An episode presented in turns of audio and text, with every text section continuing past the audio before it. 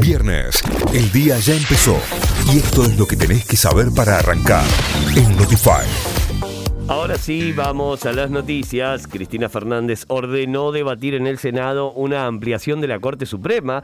La vicepresidenta de la Nación y presidenta de la Cámara de Senadores dio la orden de comenzar a debatir en el Senado la reforma de la Corte Suprema. La discusión arrancará el próximo miércoles en la Comisión de Asuntos eh, Constitucionales y según adelantaron, la reforma solo saldrá si hay consenso entre los bloques. El costo de la canasta básica alimentaria subió 6,5% en marzo. Según el INDEC, el costo de los productos que integran la canasta básica alimentaria subió 6,5% en marzo, lo que determinó que una familia tipo necesitara percibir ingresos por 39.862 pesos para no caer en la indigencia abrió la inscripción para el bono de 18 mil pesos para trabajadores informales.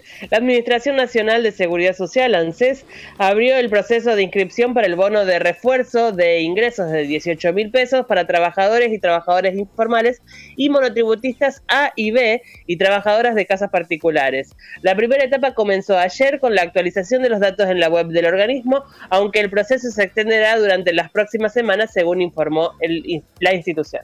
La actividad económica creció 9,1% interanual en febrero. La suba se da respecto a igual mes del año pasado, según informó el Instituto Nacional de Estadísticas y Censos. En tanto, el estimador mensual de la actividad económica registró en febrero un aumento del 1,8% en relación a enero. Comienza una nueva fecha de la Copa de la Liga. Desde las 8 y media de la noche, Colón recibirá estudiantes en el inicio de la fecha 12 del campeonato de Primera División.